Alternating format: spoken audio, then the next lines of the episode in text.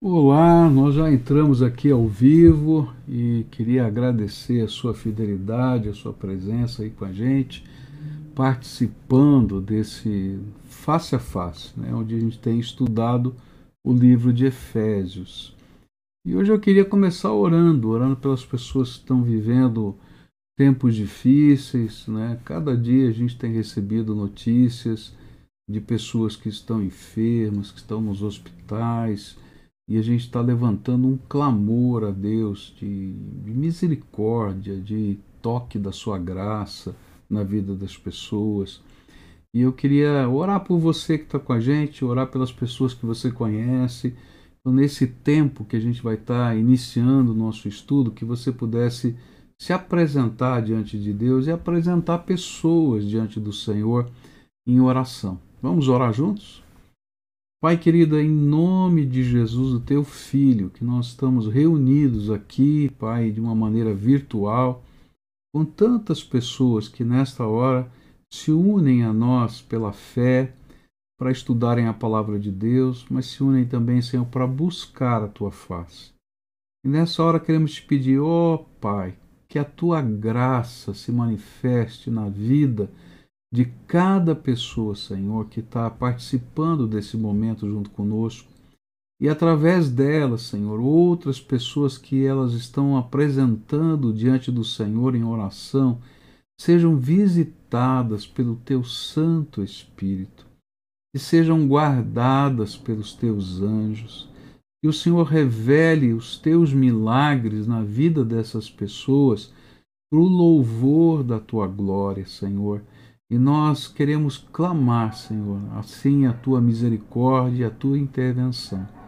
E nesse tempo que vamos estudar a tua palavra no livro de Efésios, que o Senhor nos dê não apenas entendimento intelectual da tua palavra, mas que o Senhor nos dê, Pai, a visitação do teu Espírito e sejamos tocados pela tua graça, movidos pelo teu amor, abraçados pelo Senhor. Fica conosco, Pai, aquilo que oramos, no precioso nome de Jesus.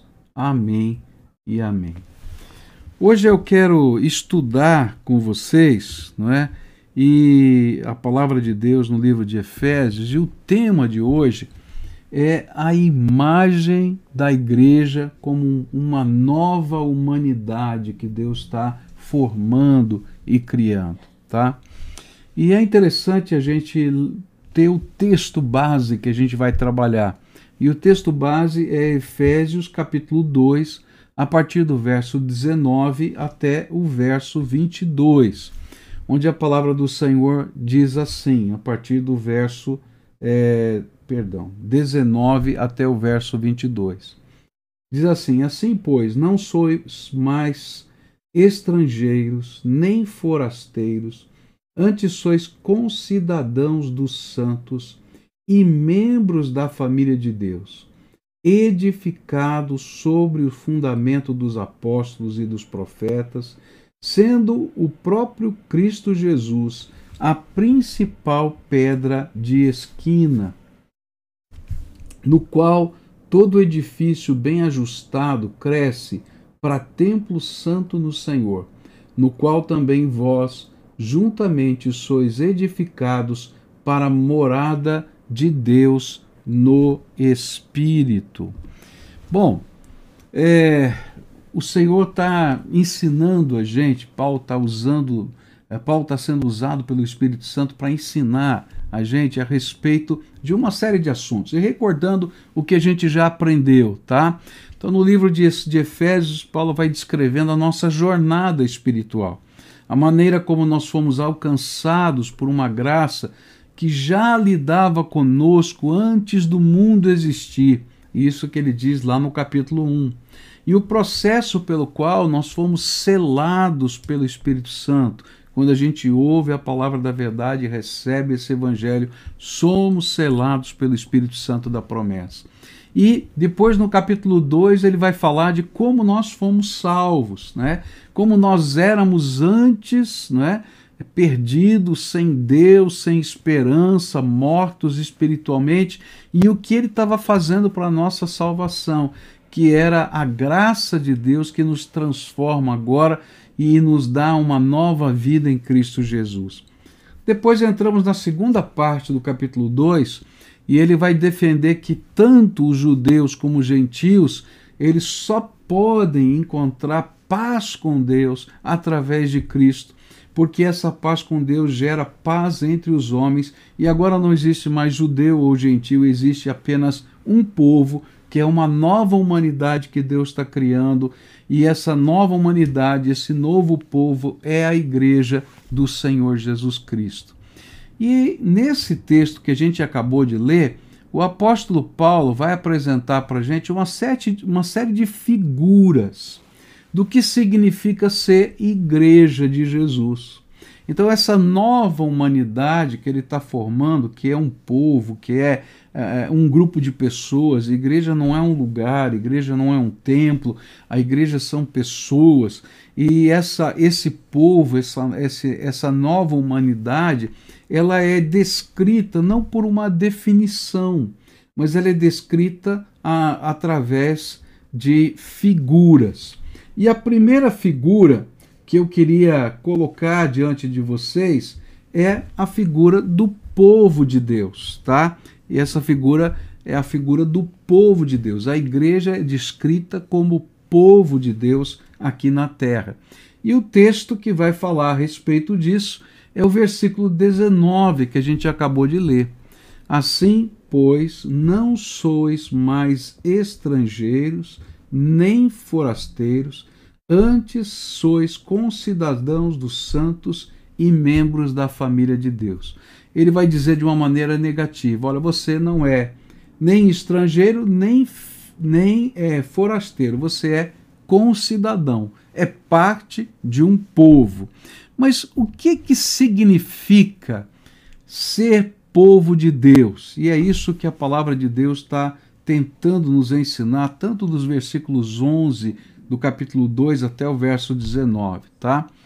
Ser povo de Deus, ele tinha uma história por trás, e a gente precisa entender isso.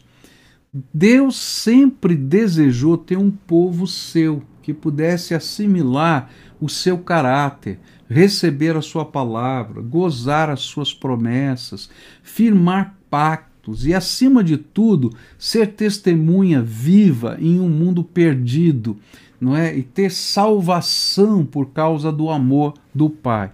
Por isso Deus escolheu Israel no passado como seu povo. E Israel tinha uma missão como povo de Deus. Ele tinha que ser o berço dos profetas. É, como o povo de Deus tinha que ser o guardador da palavra. E era a vontade de Deus que Israel também fosse o povo missionário de Deus nesta terra. Mas a visão de Deus em ter um povo seu na terra nunca foi geopolítica, oh, aquela nação ali, aquele lugar né, é, é, dentro da geografia. É, no entanto, Israel não entendeu isso e ela só compreendeu esse chamado para ser povo de Deus no aspecto geopolítico. Não, nós somos a nação e pronto.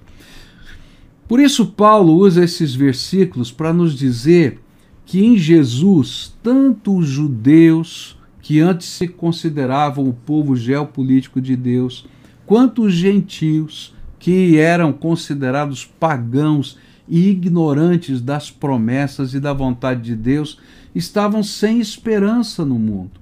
E o Senhor os fazia um só povo através de Cristo Jesus. E esse agora devia ser o povo missionário de Deus nessa terra, a sua igreja. Essa nova humanidade tinha que ter missão, propósito, tinha que levar essa palavra, essa verdade, esse amor de Deus a todos os povos. Mas essa é uma figura maravilhosa e ela quer nos ensinar algumas verdades que não podem ser esquecidas. E a gente tem que trazer isso na mente da gente no coração. A primeira verdade básica é que só nos tornamos povo de Deus, igreja de Deus, através da fé em Cristo Jesus como nosso Salvador pessoal. Não tem outro jeito de se tornar povo de Deus. É isso que a Bíblia vai ensinar, a não ser através de Jesus como Senhor e Salvador da nossa vida. O que, que ele quer dizer com isso na prática? Não adianta eu fazer parte de uma tradição religiosa. Eu só sou igreja e povo de Deus se eu receber Jesus como Senhor e Salvador da minha vida. Não importa a tradição dos meus pais, eu tenho que ter uma experiência com Jesus. Não adianta ter uma herança genética, como os judeus diziam. Ah, eu sou filho de Abraão. Ou como alguns dizem, ah, eu nasci num lar cristão. Isso significa muito pouco. Você tem que ser morada de Deus. Você tem que ser habitação do Espírito. Senão você não vai se tornar povo de Deus nessa terra. E só conseguimos através de Jesus isso. Não é uma questão política. Por exemplo, o islamismo, né, a religião islâmica, vê tudo na perspectiva da sua fé, e então todos os atos políticos têm a ver com a fé, no sentido de que é, se você não é islâmico, no sentido de você não, não viver a Sharia, que é a lei islâmica, então você não pode nem ter direitos nessa terra, porque é, é, você não assimilou a tradição política. E era muito parecido também com a ideia judaica, não é de fé, uma fé ligada à política desse tempo.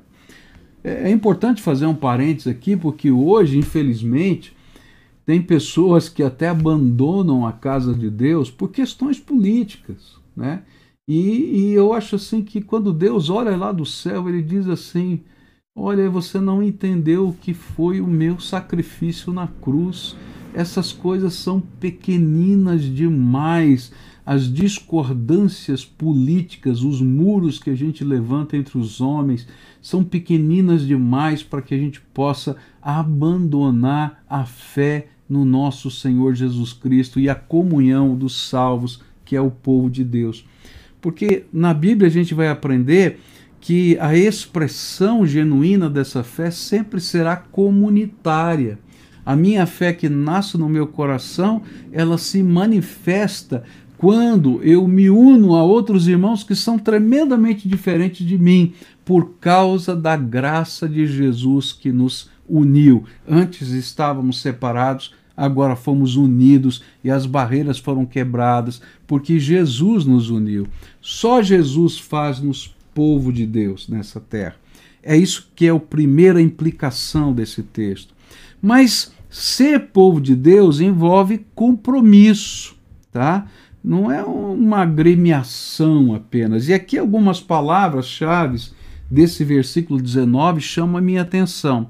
Ele diz que ser povo de Deus não é lugar para estrangeiro, tá? E aqui a palavra estrangeiro é residente em um lugar, mas não é cidadão. Ele não tem compromissos com aquela nação. E essa palavra estrangeiro era a mesma palavra usada para significar, ou para em alguns textos é traduzida como mercenário, alguém que vende a sua lealdade por alguma coisa, troca a sua lealdade por algum tipo de pagamento, tá? Alguém que defende algum tipo de causa por causa de interesses e não pelo vínculo do amor pátrio. E então ele está dizendo: olha, não dá para ser povo de Deus se você não se comprometer você não está lá porque você vai ganhar uma bênção, você não está lá porque você apoia uma causa, você está lá porque Jesus morreu e ressuscitou para a sua salvação e você sente o amor dele sobre a sua vida. É um compromisso de vida e fé com o Senhor que te leva a ter compromisso de vida e fé com irmãos diferentes, complicados, cheios de problemas, como eu e você também somos e a gente está lá por amor a Jesus. Outra palavra que ele, ele usa aqui nesse texto é que ele diz que não é lugar nem para estrangeiro e nem para forasteiro. E talvez a melhor palavra portuguesa contemporânea para a gente colocar, traduzir essa expressão forasteiro que está aqui, seria turista. Olha, não é lugar para turista. Quem é o turista?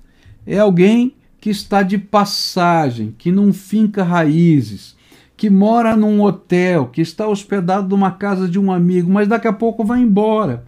Então, a, a igreja, esse povo de Deus, não é lugar para turista, para alguém que vai lá só para dar uma olhadinha. É alguém para é, é, o lugar de um povo que se compromete com Jesus, que entrega a sua vida a Jesus, que está disposto a, a, a negar-se a si mesmo para Jesus reinar na sua vida, que está disposto a caminhar pelo caminho estreito, como Jesus falou, seguindo Jesus de perto. Então, ser povo de Deus é despir-se de tudo aquilo que poderia atrapalhar o nosso compromisso com Ele para firmar com Jesus um pacto eterno, de tal maneira que ele se torne o Senhor das nossas vidas, para que a gente possa receber as suas promessas e também possamos assumir as responsabilidades do reino que ele coloca sobre nós. Então, ser povo de Deus ou ser igreja não é lugar nem para forasteiro e nem para turista. E isso leva a mais uma implicação, tá? Porque quando nós nos tornamos povo de Deus, nós adquirimos uma nova identidade e uma nova missão, tá? Então, o Cristo que veio e evangelizou paz para a nossa vida, e é aquele que está fazendo da gente, não é? Um novo povo, a gente pertencia a um povo, a gente pertencia a um grupo, a gente pertencia a uma ideologia, a gente agora a minha principal ideologia, a minha principal razão de fé, a minha princip, meu principal compromisso é a vontade de Deus na minha vida.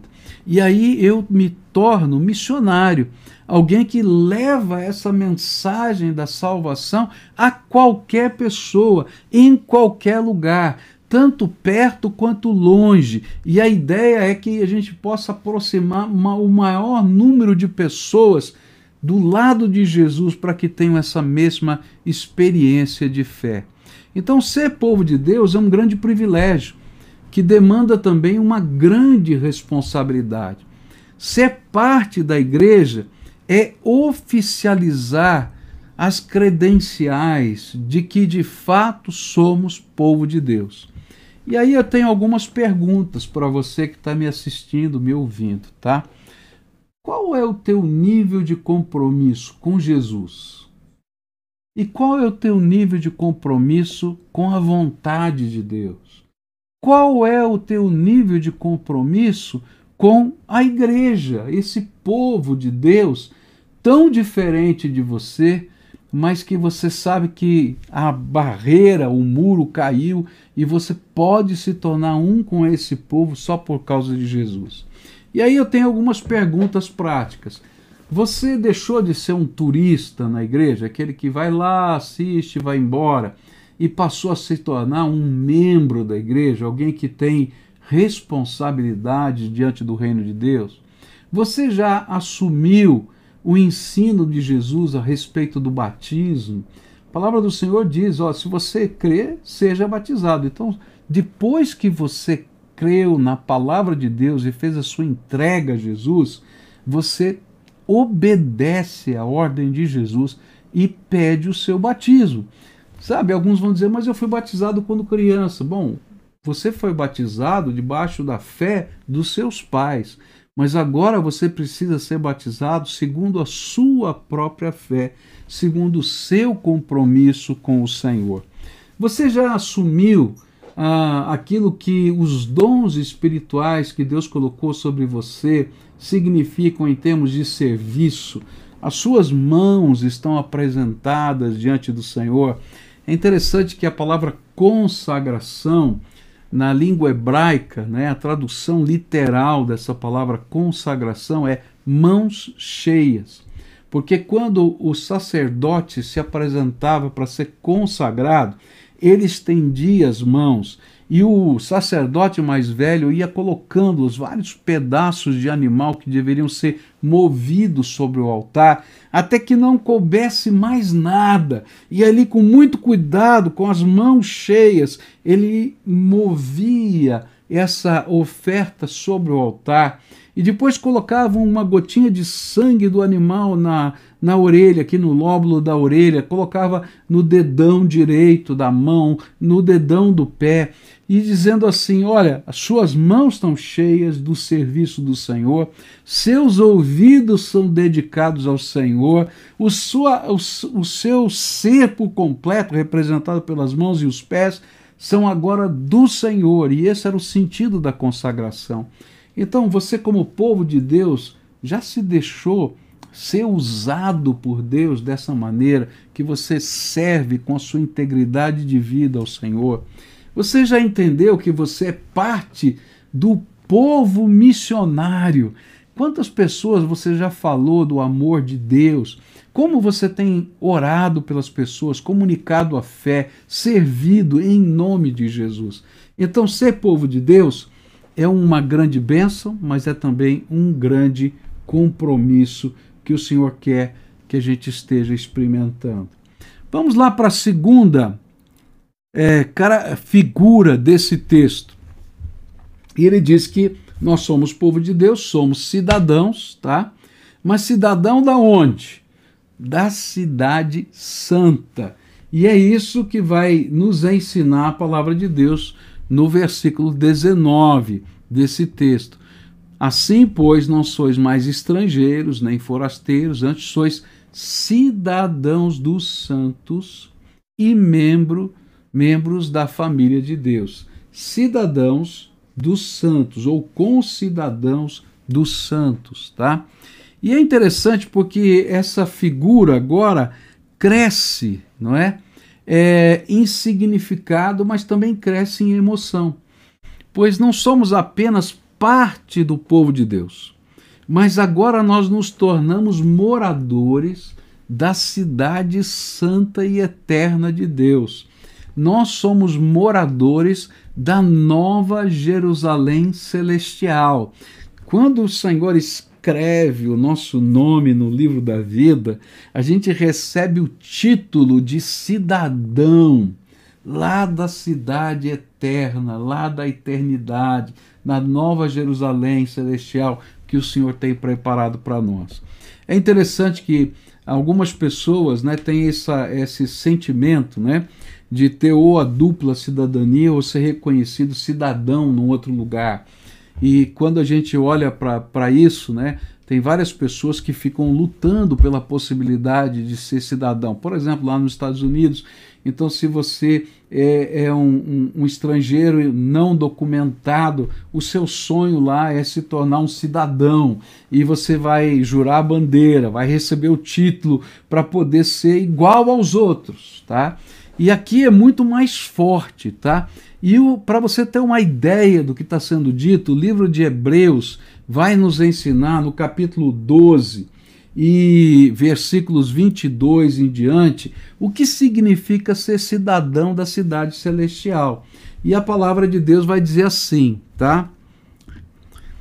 Mas tendes chegado ao monte Sião e à cidade do Deus vivo, a Jerusalém celestial, a miríades de anjos, a universal assembleia e igreja dos primogênitos inscritos nos céus, e a Deus, o juiz de todos, e aos espíritos dos justos aperfeiçoados, e a Jesus, o mediador de um novo pacto, ao sangue da aspersão que fala melhor do que o de Abel, tá? Gente, que figura tremenda o livro de Deus está dizendo. Olha, agora pela fé você já tem o seu nome escrito no livro da vida e colocado nesse lugar tremendo para toda a eternidade.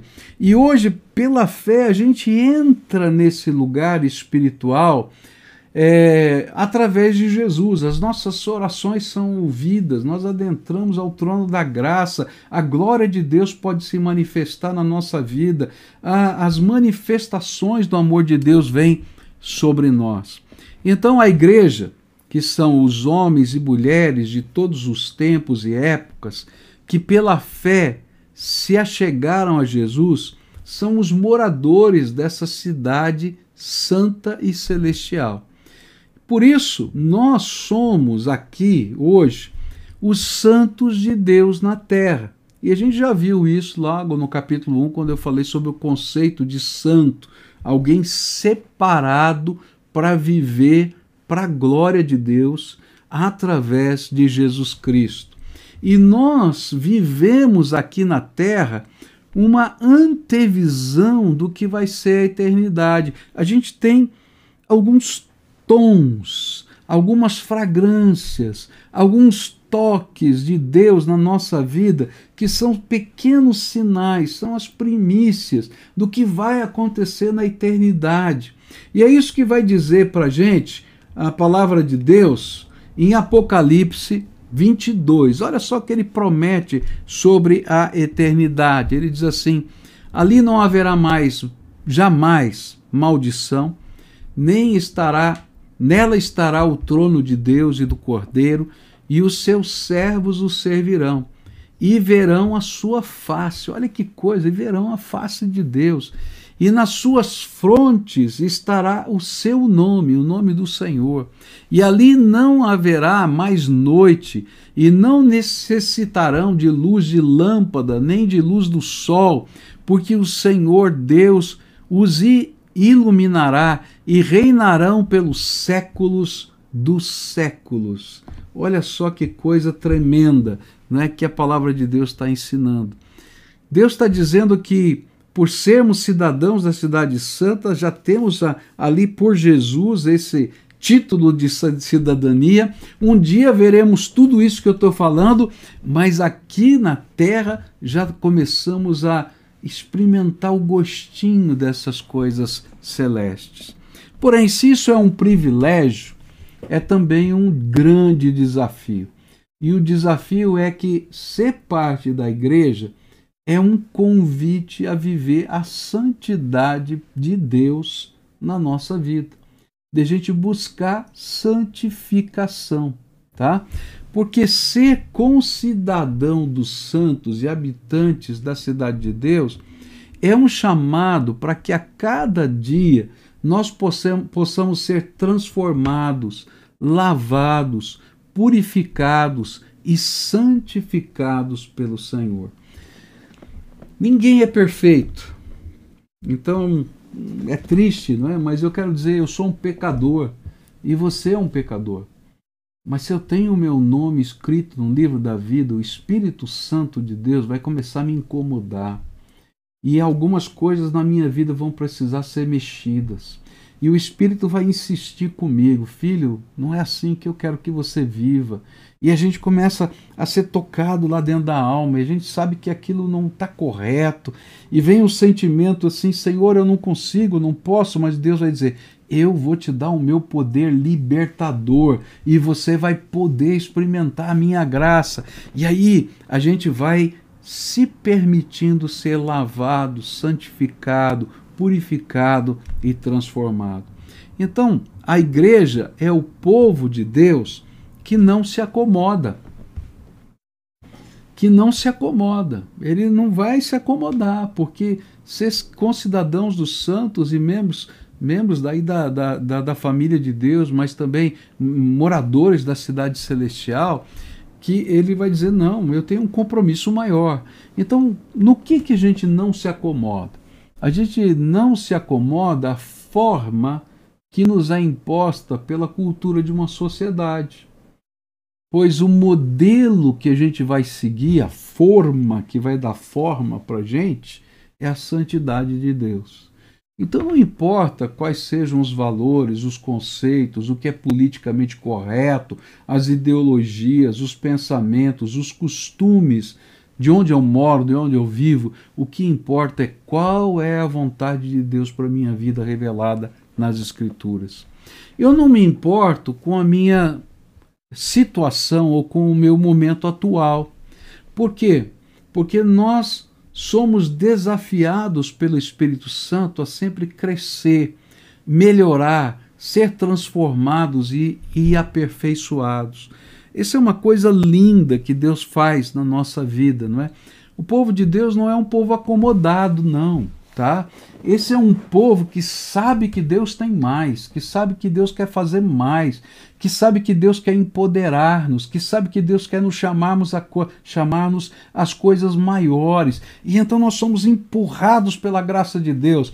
E a gente não se conforma com a obra de Deus, a gente quer fazer mais coisas, a gente não se conforma com aquilo que já, já foi realizado na nossa vida, porque cremos que todo o tempo que Deus nos dá, nós vamos ter que prestar contas desse tempo, e esse tempo é um, dom precioso, então nós queremos ser úteis, queremos fazer mais e melhor.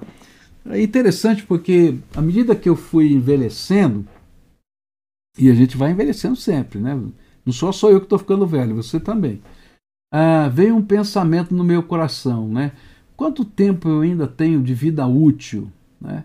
E aí eu comecei a mudar minha oração. Eu dizia assim, Senhor, eu imagino que eu tenho de vida útil mais tantos anos, né? E a gente vai imaginando de, de, de saúde, de vitalidade, de força, assim por diante. E aí eu dizia sempre na minha oração: Senhor, me permita que na minha velhice eu seja mais útil para o Senhor e mais útil para a tua glória do que eu fui durante toda a minha vida até aqui e os meus últimos anos sejam mais úteis para o Senhor e para a tua glória do que foi a minha vida inteira. E essa é a minha oração hoje. Senhor, estou envelhecendo. Mas enquanto o Senhor me der essa força, eu não quero me acomodar. Eu quero continuar. Porque eu sei que eu, o Senhor tem muito mais para derramar. E eu ainda não, não alcancei tudo que está no teu armário aí, não. Eu quero puxar mais. Deus é um Deus infinito e tem mais para nos dar. E aí a gente não, não se acomoda tá? É, com o tamanho das coisas que Deus já, já fez, porque o propósito de Deus é que a sua glória encha a terra, assim como as águas enchem o mar. E a ideia aqui é que um dia não vai haver nem sol e nem luz, porque a luz de Deus vai iluminar todos. Então, Senhor, eu quero chegar nesse dia que a tua glória vai encher todas as áreas dessa terra. E a gente não pode nem se conformar com a adoração, porque a adoração é uma coisa linda no, livro do Apocalipse. Sabe como a adoração é descrita? Quando cada uma daqueles 24, daqueles 24 anciãos se deparam diante do trono da glória de Deus, cada um vai tirando a sua própria coroa, que representa a sua própria glória, a sua própria identidade, a sua própria majestade, os seus feitos, e vai lançando aos pés daquele que é digno de toda a honra, toda a glória e todo louvor. E então, nesse sentido, a gente não se conforma nem com a adoração que a gente já deu a Deus, porque sempre tem uma coroa a mais que eu posso tirar e lançar aos pés do Senhor. Sempre tem algo mais que eu posso debruçar aos pés do meu Salvador. Então, o que a Bíblia vai dizer é que se você é morador da cidade santa, você tem um compromisso com a santidade de Deus. E essa é a nossa meta, buscar a santificação pessoal. E aí eu tenho algumas perguntas para você. Como vai você em termos de santidade pessoal? Tá? É, você está buscando santificação na tua vida ou você já se acomodou? Tá? Toma cuidado, tá? porque a Bíblia fala que uma determinada igreja do Apocalipse ela não era nem fria nem quente, ela era morna. Essa era uma igreja acomodada, tá? E ele diz: olha, gente morna, né? Jesus disse: vou vomitar da minha boca, me faz mal. Então eu queria dizer para você: não se acomode. O Senhor está dizendo para você: tem mais, busca mais, sirva mais, tem alegria em, em se dar mais. E nessas coisas você vai ver Deus trabalhando transformação e santificação na sua vida. A minha pergunta é: você tem se conformado? Como é fácil a gente se conformar com as coisas que acontecem no nosso dia a dia, não é? e a gente acha tão normal aquilo que Deus chama de pecado. A gente acha tão normal aquilo que, é, na verdade, é, para Deus não é normal, tá? Então eu, eu queria deixar com vocês nessa noite essas duas figuras. A semana que vem eu vou continuar falando sobre a igreja e vou falar sobre a família de Deus e vou continuar falando sobre outras figuras. Mas agora eu queria orar com você mais uma vez, porque o que a gente está aprendendo aqui é que não dá para a gente ser povo de Deus sem se comprometer. E hoje a gente vive num tempo em que a gente é moldado a não se comprometer com nada. Então eu não quero ter compromisso. Então eu, eu sou apenas um visitante virtual. Eu conheço as coisas que acontecem, mas eu não tenho compromisso com nada. E eu quero dizer para você: Deus não te chamou para isso. Deus te chamou para você fazer, para te fazer, fazer de você é, povo dele, povo missionário dele, para colocar graça sobre a sua vida. Outra coisa que a gente aprendeu aqui é que se Deus chamou você e você faz parte dessa, dessa nova humanidade chamada igreja, ele quer que você seja representante da santidade de Deus aqui na terra, porque você é cidadão da cidade santa. E então, não se conforme, mas permita que o Senhor transforme a sua vida. Então, duas coisas principais a gente aprendeu aqui: compromisso e santidade. E eu queria orar com você, querido, tá? Talvez na sua vida está faltando compromisso. Você já recebeu Jesus como Senhor e Salvador, mas não se comprometeu com a igreja nem com o seu povo. Você está lá envolvido nisso, naquilo, mas ainda não permitiu que pudessem dizer: ó, eu sou membro, faço parte, eu tenho compromisso, eu tenho é, é, vínculo firmado. Sabe, nesse mundo de não compromisso, Ser comprometido é uma bênção, porque a gente sente que tem valor aquilo que a gente está fazendo. E não permita que a acomodação te domine. Tem tanta coisa que a gente pode fazer, mesmo no meio de uma pandemia, mesmo no meio de uma situação adversa como a gente está vivendo, a gente pode manifestar a glória de Deus e permitir que a glória de Deus se manifeste na gente. Então, se você está ouvindo essa palavra, tá? Eu queria desafiar você a se comprometer. E se você ainda não se tornou membro da igreja, né? Talvez você esteja assistindo, esteja de outro lugar, e você vai ter que se tornar membro da igreja que você frequenta. Mas se você quiser se tornar membro da nossa igreja, então você vai, vai entrar num link, é pibcuritiba.org.br barra Jesus, tá? E ali você vai preencher aquele formulário e a gente vai entrar em contato com você. E nós vamos trabalhar com esse teu envolvimento para você crescer espiritualmente, se desenvolver. Mas agora eu quero orar por você. Pai querido, escuta a oração desses que estão se comprometendo com o Senhor.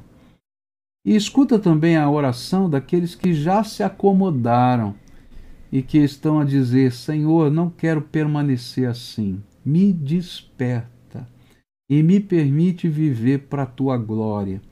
E que nesse tempo da minha vida eu possa te servir com mais ousadia e fé do que durante toda a minha vida eu já te servi. Fica com esses teus filhos, é aquilo que eu oro em nome de Jesus. Amém e amém. Que Deus te abençoe, querido. Tá? E agora vou, vamos para o nosso momento de perguntas. Vamos lá. A Zaninha pergunta aqui: Como eu faço para identificar qual é a vontade de Deus para minha vida? Ok. Olha, querida, a vontade de Deus ela está revelada para a gente em vários aspectos, tá? Então, primeiro, a gente tem aquilo que a palavra de Deus nos diz que é a sua vontade, tá? É, então, por exemplo, vou dar um exemplo para você, tá? Uma vez um, um, uma pessoa disse para mim assim: Eu queria saber se é a vontade de Deus se, se eu fico com a minha mulher ou com a minha amante. Aí eu, eu disse para ele, rapaz, você não precisa saber qual é a vontade de você não precisa ter um sinal de Deus para isso, porque a Bíblia já revelou para você a sua vontade. Então há coisas a respeito da vontade de Deus que eu basta eu ler a Bíblia, que são os valores de Deus, os princípios de Deus, os decretos divinos, e aí com isso eu vou ter certeza da vontade dele. Mas há coisas que são específicas, que eu quero saber, Senhor, eu mudo de cidade, não mudo de cidade, Senhor, esse trabalho, não esse trabalho. E aí Deus usa algumas ferramentas para falar o nosso coração, tá? Ele pode usar sinais, como usou com Gideão, onde eu vou dizer, Senhor, estou lhe propondo um sinal, me dá um sinal da tua vontade. Não é? Se isso acontecer, então há de ser da sua vontade, se for de tal maneira, e aí a gente propõe sinais para o Senhor. Outras vezes a gente permite que o Espírito Santo fale no nosso coração. A gente tem tamanha intimidade com Deus que a voz do Espírito fala com a gente, a gente tem plena convicção de que ele falou conosco. Outras vezes Deus vai usar alguém que não sabe de nada que está acontecendo e vai te dar uma palavra e você dizer: puxa vida, isso foi mandado por Deus, porque ninguém sabe o que está acontecendo e essa palavra veio para o meu coração. Outras vezes você vai estar tá lendo a palavra e de repente naquele contexto vai brilhar um texto para você e você vai dizer: Eu entendi, Deus falou comigo agora. Deus usa muitas maneiras diferentes. Então, as coisas básicas já foram reveladas nas Escrituras. E na medida que eu tenho comunhão com Ele, o Espírito Santo de Deus conversa com os filhos de Deus. A Sônia pergunta: Faço parte do povo de Deus, pois minha família não quer saber de Jesus. Porque o profeta da sua casa não tem honra. ok. Bom, isso está na Bíblia, né? Você viu que quando Jesus chegou lá em Nazaré, não é? Ele, ele disse exatamente o que você falou, naquela cidade onde ele viveu. Mas tem algumas dicas para você, querida. Às vezes a, as pessoas da nossa casa não compreendem a nossa fé. E nós, às vezes, é, somos é, tão diferentes que eles não conseguem entender. E às vezes a gente não percebe quantos anos nós gastamos para entender a palavra. Quantas vezes o Senhor teve que falar conosco para isso? Então a minha dica para você é o seguinte: não fique insistindo para que eles se convertam, tá? Porque a Bíblia fala que às vezes a gente ganha os nossos familiares sem falar nada. A gente ora, ama e serve. E na medida em que eles vão vendo as respostas das orações, vão vendo a nossa vida transformada, eles querem conhecer o que Deus está fazendo conosco. E aí portas se abrem no coração das pessoas para que a gente ministre a graça de Deus. Algumas vezes a gente vai orar para que Deus prepare oportunidades e essas oportunidades virão e a gente vai dar o nosso testemunho de amor.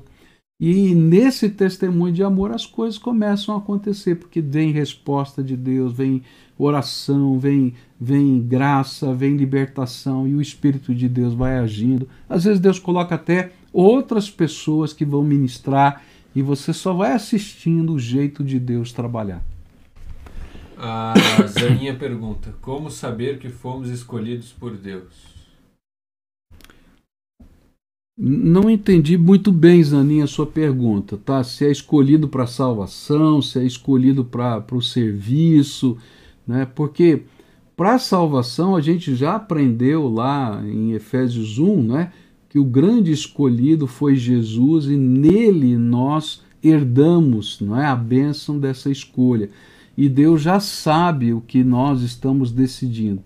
A Bíblia diz que ninguém procura a Deus de livre vontade. Então, se você está procurando a Deus, é porque Deus te procurou primeiro. E esse é o primeiro sinal de que fomos trabalhados e escolhidos por Deus. Agora, se você está falando numa, numa missão específica, Deus vai usar algumas ferramentas para mostrar o nosso trabalho, nossa missão, a escolha dele para nossa missão. Primeiro, ele vai nos dar dons. dons que sejam úteis para aquela missão. Segundo, ele vai colocar uma paixão, um amor, um sentimento de necessidade de servir que é forte, aquilo não sai da cabeça da gente. A gente sabe que, que é conosco, que Deus é, queria usar as nossas mãos de alguma maneira. E aí a gente vai se apresentar e Deus vai abençoar a obra das nossas mãos. E quando Ele abençoa a obra das nossas mãos, Ele está confirmando o chamado dele na nossa vida. O Ismael pergunta: Como cidadão do céu, teremos muitas atividades para fazer? Lá no céu? Olha, no, se for atividades lá no céu, eu quero dizer o seguinte: Deus, ele continua trabalhando, né? A palavra de Deus diz isso, que Deus trabalha até hoje, tá? E eu creio que lá vai ser um lugar de trabalho. Agora, qual trabalho? Não me pergunte que eu não tenho a mínima ideia, tá? Porque não vai ser um lugar lá para ficar dormindo, tocando harpa, cantando com os anjos só. A gente vai ter outras atividades da, de uma dimensão que a gente não consegue entender hoje. Tá? Eu acho que a gente está numa dimensão tão pequenina do que a dimensão do céu que a gente não pode entender a grandeza das coisas que Deus está fazendo e Ele quer que a gente seja coerdeiro dessas coisas que Ele está fazendo. A Sandra pergunta: Uma vez que aceitamos a Cristo como Salvador, mesmo estando afastados durante muito tempo, ainda somos salvos? Então já respondi essa pergunta umas três ou quatro vezes, tá? Um dos sinais né, de que a gente de fato aceitou Jesus é voltar, tá? Em algum momento da vida vai haver oportunidade, nem que seja no último minuto, e essa pessoa que de fato aceitou Jesus como Senhor vai voltar, tá? Por quê? Porque esse é um dos sinais que Deus dá para gente. Eu não consigo julgar o coração do outro, mas um dos sinais que Deus dá é o arrependimento, é a volta. Então, se você está afastada, querido, volta, volta correndo, porque sempre o dia de Deus abençoar é hoje, é agora. Tá? Se é alguém que você ama, ora para que Deus trabalhe o quebrantamento. Tá? E quando começar a quebrantar, é, não fique em angústia, saiba que Deus está fazendo o melhor, que é trazer para perto, e às vezes ele tem que destruir os nossos deuses, tá? E às vezes os nossos deuses são eu mesmo, o meu orgulho, né, a minha vaidade. Então Deus vai quebrar de alguma maneira e a gente vai poder voltar. A Edna pergunta: Por ser cidadão do céu, na, é, estamos na terra colaborando com Jesus, que nos foi preparar um lugar no céu? Isso, exatamente. Nós somos cidadãos dos céus, tá? nosso nome está escrito no livro da vida, já passamos da morte para a vida, é isso que Jesus ensina. E aqui na terra, nós começamos a ser testemunhas desse céu e a ter uma pequenas gotas, tá? das bênçãos que teremos nos céus. Então nossas orações são respondidas, poder de Deus se manifesta, santificação, transformação, milagres e tantas outras coisas que Deus vai fazendo na nossa vida, tá? Uh, a Lígia pergunta, pastor, para onde vai minha alma quando eu morrer e o meu espírito? Ok, muito bem. Pergunta profunda, tá? É, vamos lá. Tá? Quando a gente começa a estudar os termos alma e espírito, a gente vai perceber que, que a Bíblia ela é uma revelação progressiva. Então, aquilo que se sabia em Gênesis a respeito de Deus vai sendo acrescentado progressivamente até chegar no Apocalipse. Tá? Então, lá no Velho Testamento, as palavras alma e espírito eram é, intercambiáveis, tá? Então, ora se usava alma, ora se usava espírito e assim sucessivamente. Quando a gente vai chegando no Novo Testamento, a gente vai entender que cada uma dessas palavras tem um significado próprio. Nosso corpo está aqui, tá? Ele vai ser transformado. E esse corpo vai ser transformado num corpo espiritual, tá? E isso só vai acontecer na ressurreição. Então, quando a gente morre, tá? O corpo, esse corpo, ele não vai estar tá ali é, conosco no lugar que a Bíblia chama de paraíso ou terceiro céu. Tá? Mas o que vai estar? Tá? A nossa alma. O que, que é a nossa alma? A nossa identidade. A nossa identidade, personalidade, nosso jeito de ser, as nossas características peculiares. A alma, né, na, língua, na língua grega, é psique, a nossa psique, o nosso jeito de pensar, de agir, claro que transformado pelo poder do Senhor. E o nosso espírito, o espírito, nesse sentido da nossa vida, ele é o nosso conector, é a área da nossa vida que se conecta com o Espírito de Deus. Então, alma e espírito do ser que morre e aguarda a ressurreição estão na presença de Jesus, lá naquilo que a gente chama de paraíso, terceiro céu, ou que a gente chama de céu simplesmente, aguardando a ressurreição. E na volta de Jesus, tá? A Bíblia diz que aqueles que morreram e que estão nesse lugar celestial serão os primeiros a ressuscitar, a receber um novo corpo e descerão com Jesus nas nuvens, como grande exército do Salvador que vem agora como Senhor tá, sobre a terra. E aqueles que estiverem vivos aqui na terra, num piscar de olhos, diz a palavra de Deus, terão os seus corpos transformados e se encontrarão com o resto do secto de Jesus nas, nas nuvens e farão parte dessa glória tremenda da volta de Jesus. O John pergunta: Muitos são chamados, mas poucos são os escolhidos. Uhum. O que quer dizer essa passagem? Ok, a palavra de Deus ela está ensinando que a vontade de Deus era a salvação de todos os homens, tá? E por isso a pregação do Evangelho ela é colocada para todos aqueles que, que gostariam, né, que, que Deus que o quer salvar, não é que gostaria, Deus quer salvar. Todavia, alguns não vão aceitar e outros vão aceitar. E essa palavra está colocada exatamente nesses termos, tá? Então todos ali, né, são chamados, mas poucos serão aqueles que vão aceitar esse chamado e por isso revelarão, não é? que antes da fundação do mundo Deus já os conhecia e sabia que seriam aceitariam esse chamado através de Cristo Jesus. Então eles se tornam os eleitos, os escolhidos, conforme a gente estudou no capítulo 1. Então, se você tiver dúvidas, eu sugiro você olhar lá no YouTube o capítulo 1, onde eu ensino sobre isso. A Camila pergunta: Como saber meu ministério dentro da igreja? Ok, então volto a, a repetir, tá?